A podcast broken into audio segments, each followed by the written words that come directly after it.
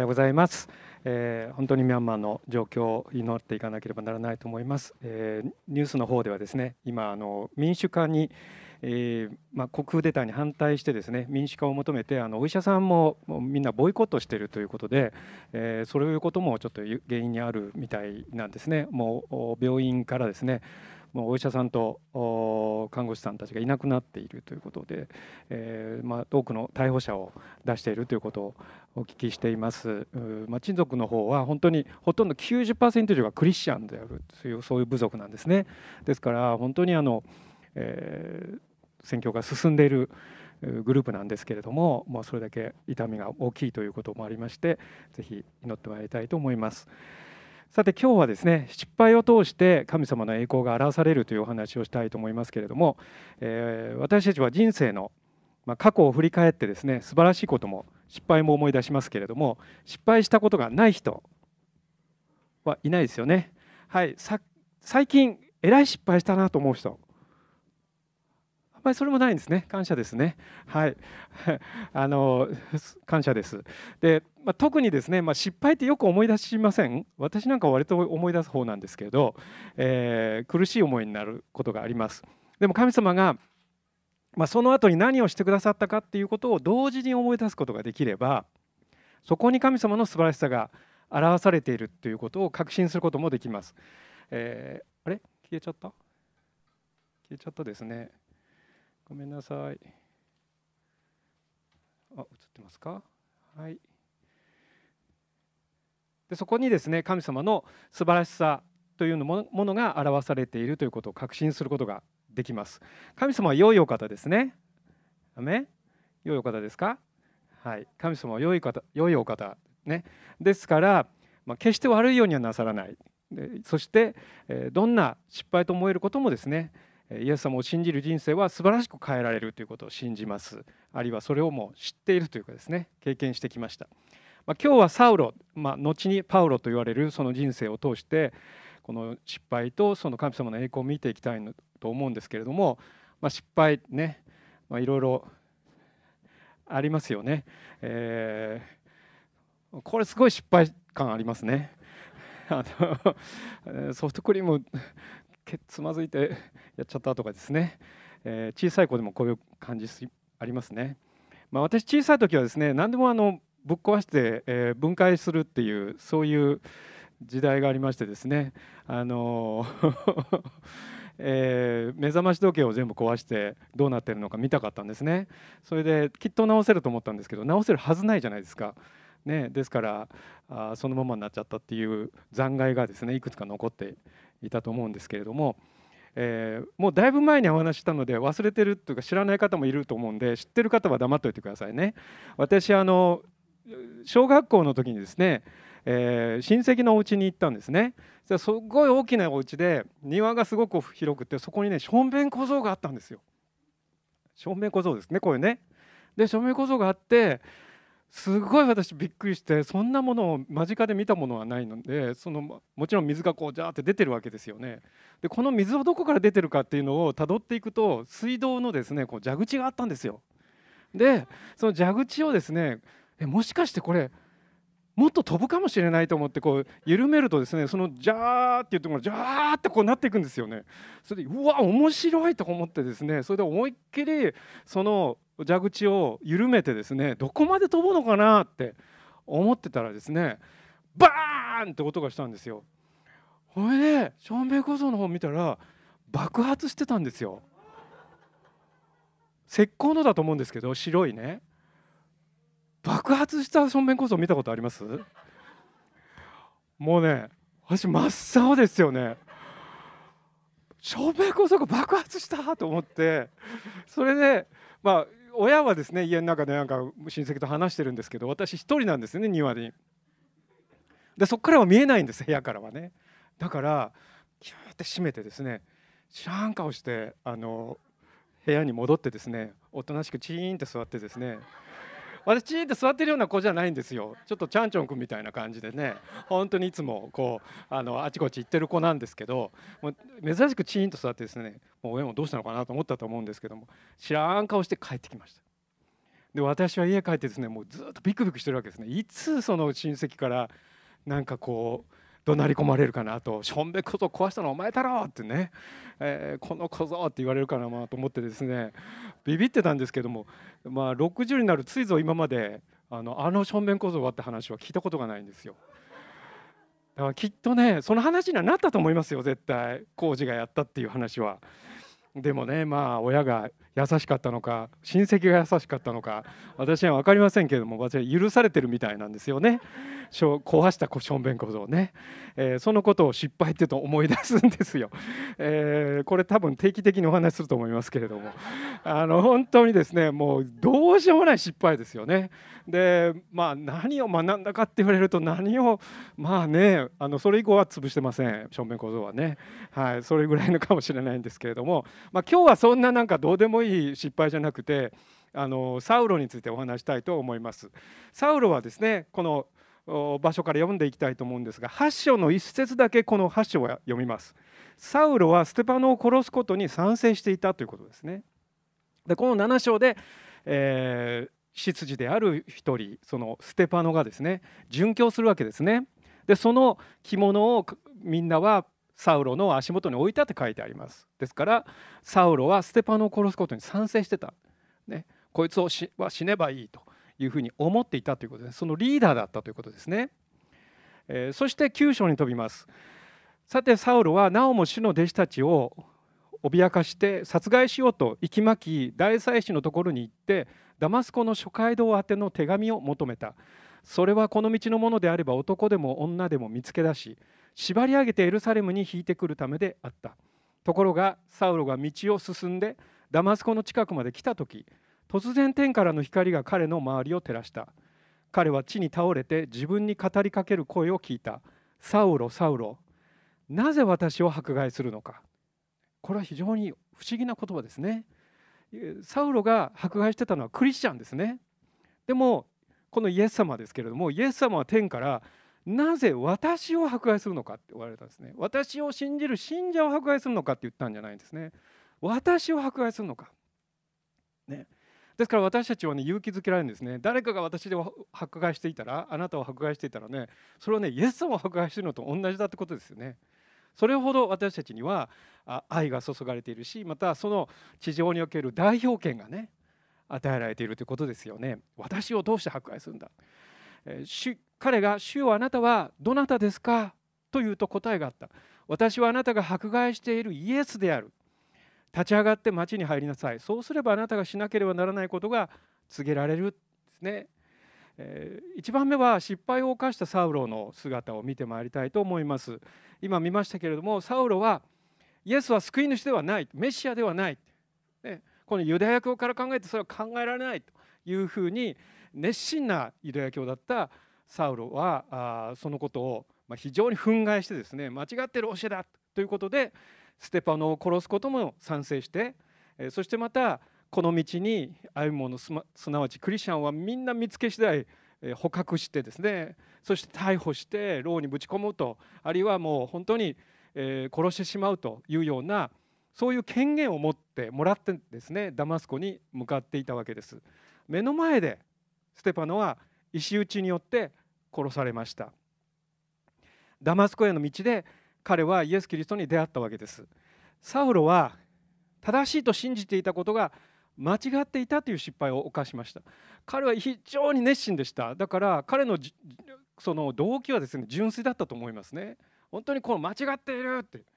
人の考えというのはですねその一番こう真ん中にある価値観によって行動はですね決まりますね。これ間違ってると思えば正そうと思うそれがサウロの正義でした。ね、ですから正義というのはいろいろ存在するわけですよね。え、その人によって正義があります。でも唯一の真理であるイエス様がそれを止められたってことですよね。サウロは正しいと信じていたことが間違っていたっていう衝撃の経験をするわけです。彼は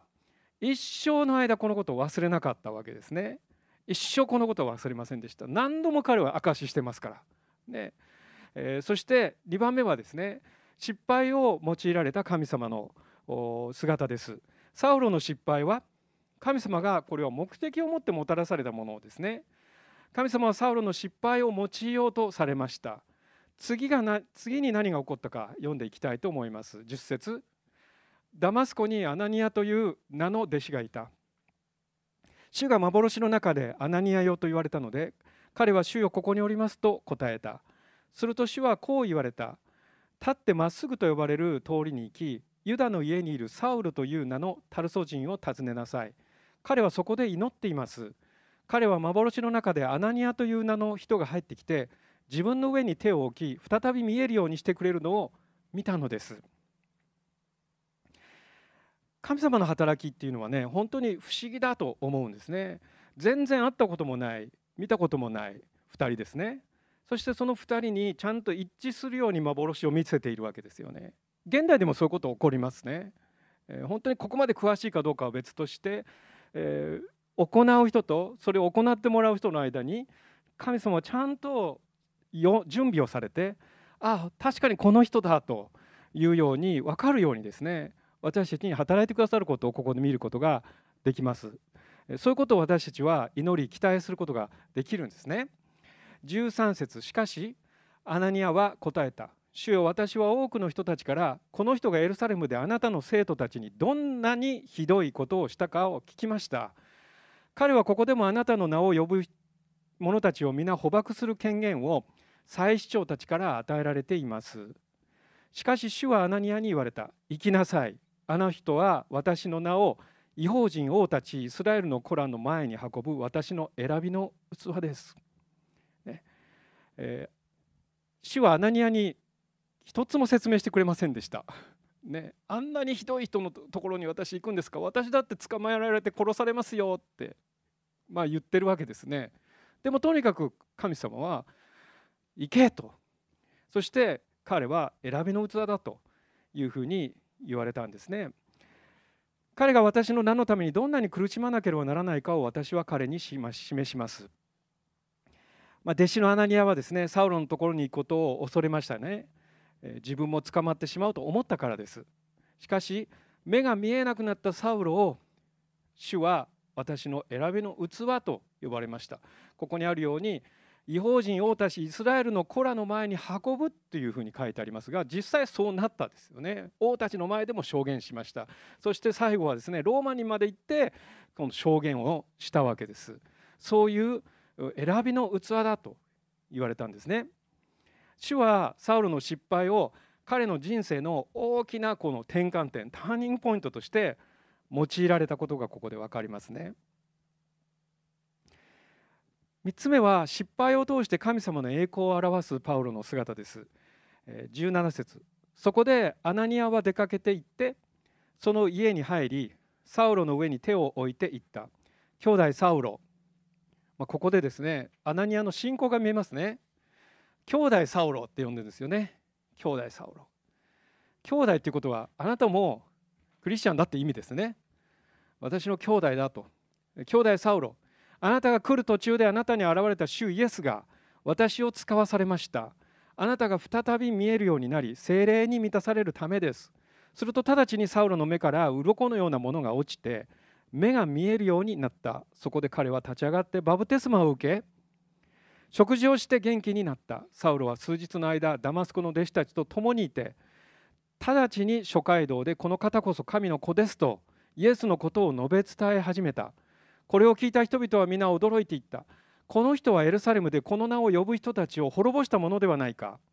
ここへやってきたのも彼らを縛って祭司長たちのところへ引いていくためではなかったか。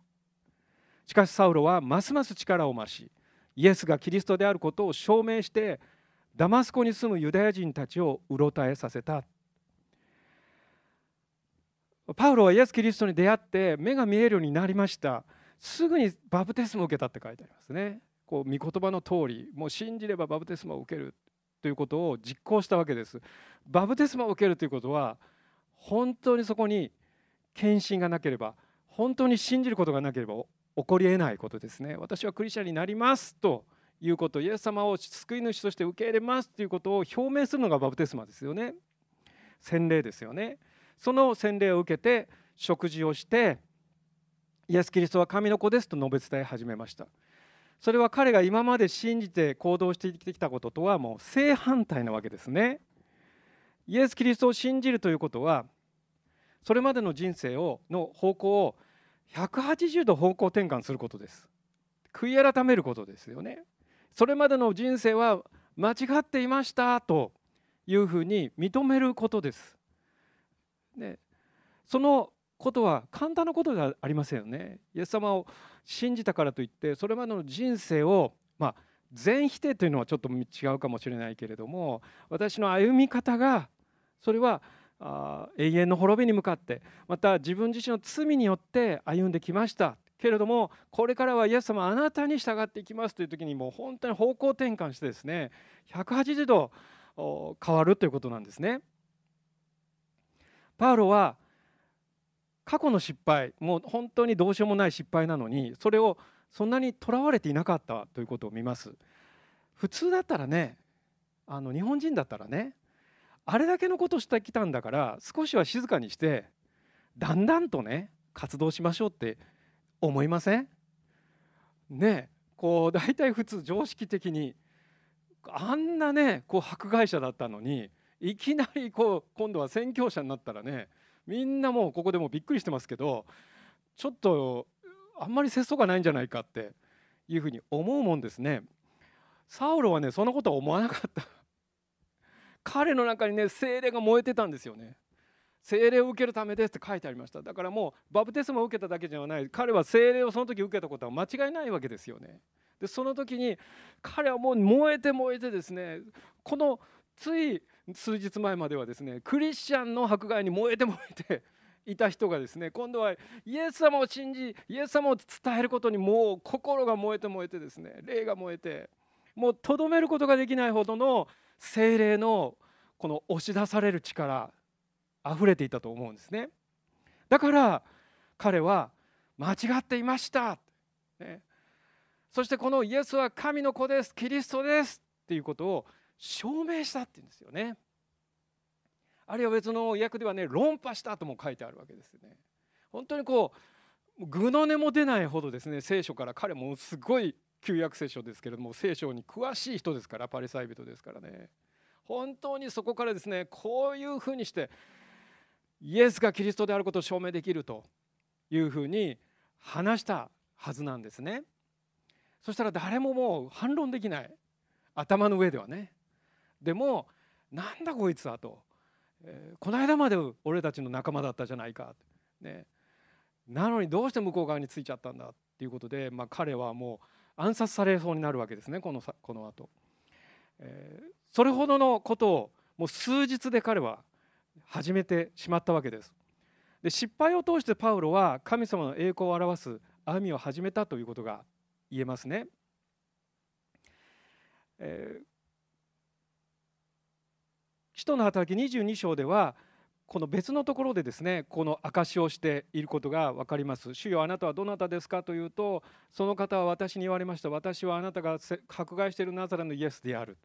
ここでも、えー、これはですねローマに、えー、まあ、エルサレムでその捕らえられた時ローマ兵に。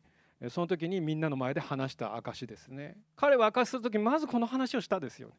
ね。そして、えー、アグリッパヘロデの前にでもですね彼はカエザリアでそのように証しをしたわけです。彼の証の最初の話はこの話です。必ずこの話です。ですから何度それを話したかわからないでしょう。でも彼にとってそれは自分の不名誉であることを表すことでもありました。自分は失敗したしたんだと。自分は間違っていたんだ。ということを話すことでもあったでしょですから彼は失敗を忘れたわけではありません。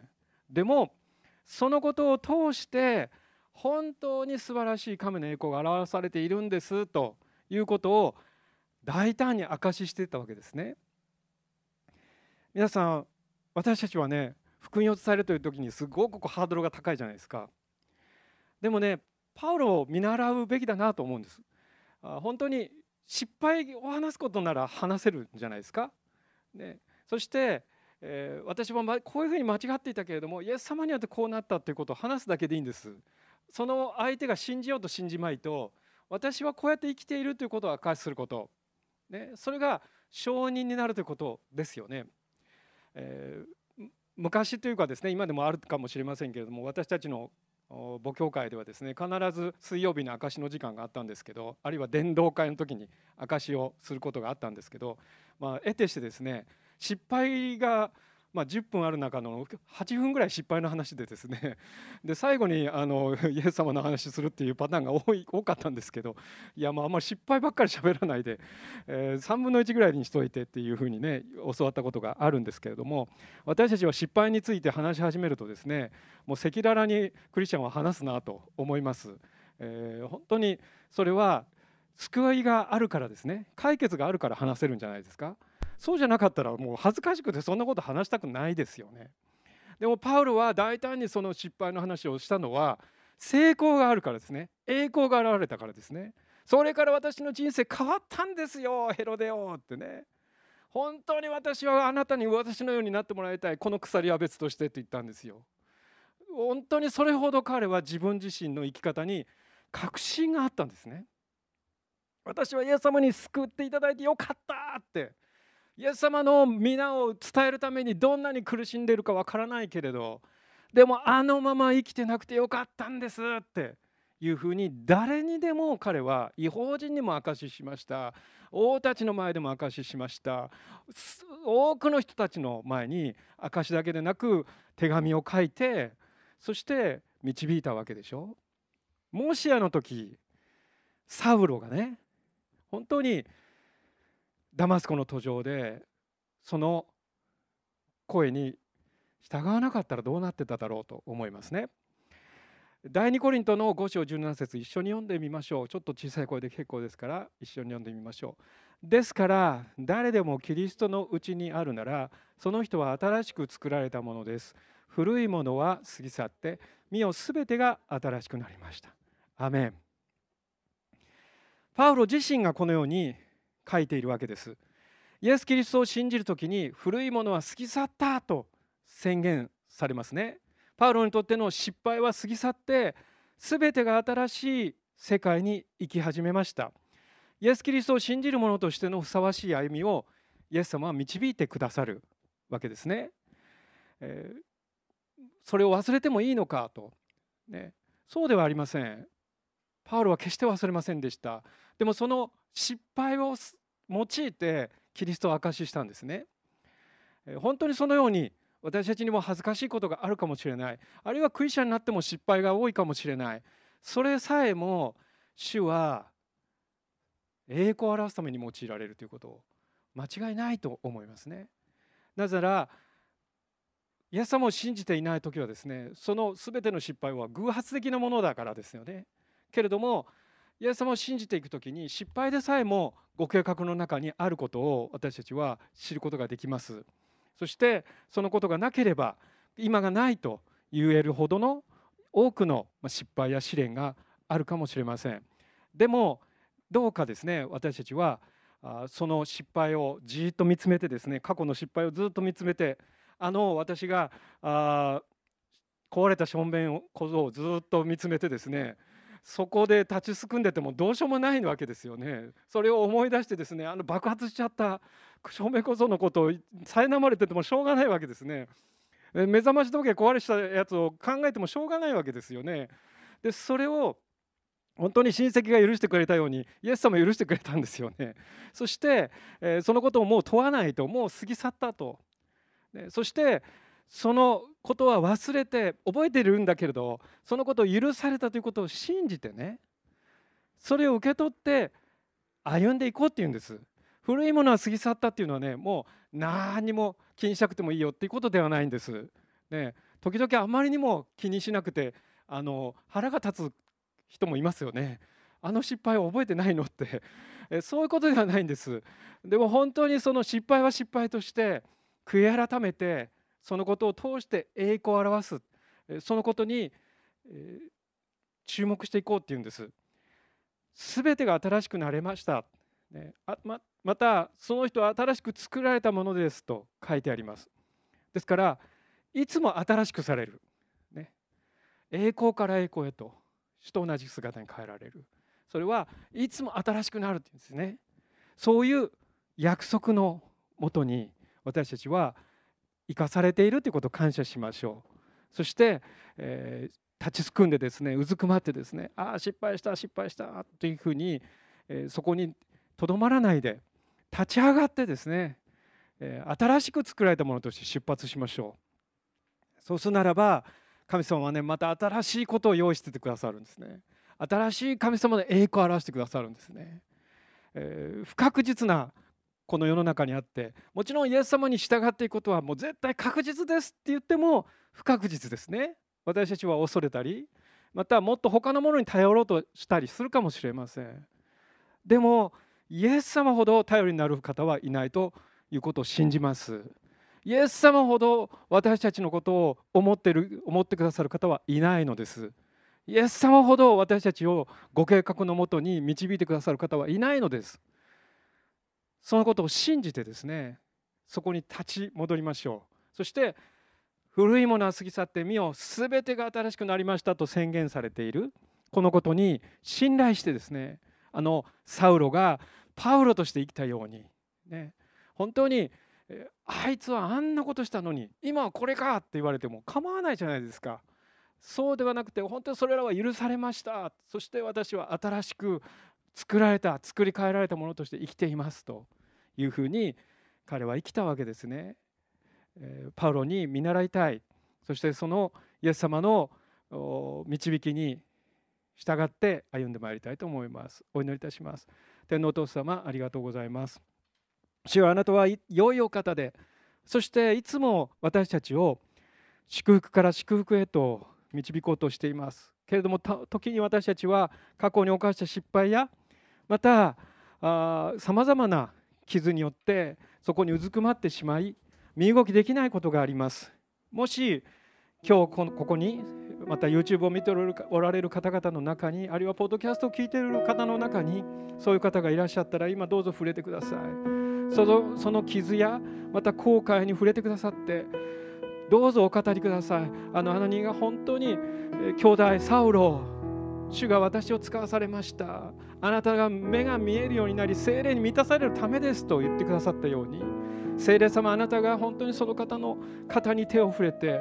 その霊に手を触れてあ癒されようと言ってくださることを信じます。